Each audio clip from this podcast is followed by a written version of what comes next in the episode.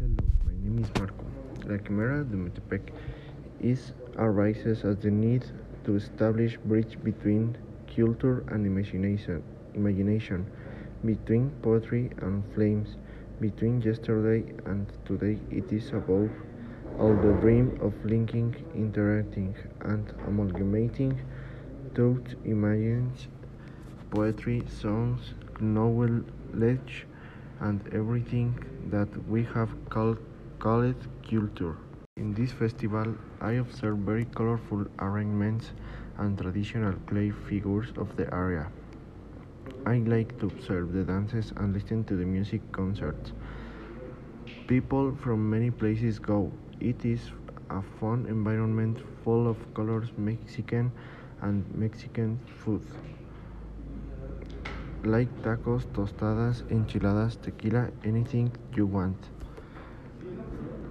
Like to go to the festival with my family, cousins, uncles, my father, and my brother. We have fun and eat deliciously.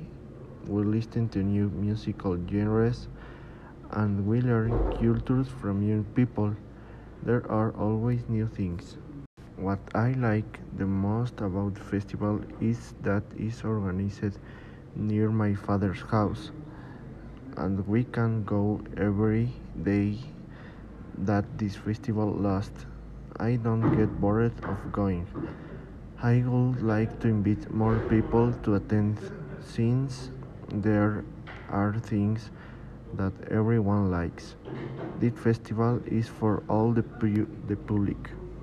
This tradition of holding the Quimera Festival has been carried out annually in October since 1991. Regularly, this event lasts between 10 or 20 days, where anyone can register for different types of contests, such as offering design dancing, or playing an instrument. But I am only a spectator. A spectator.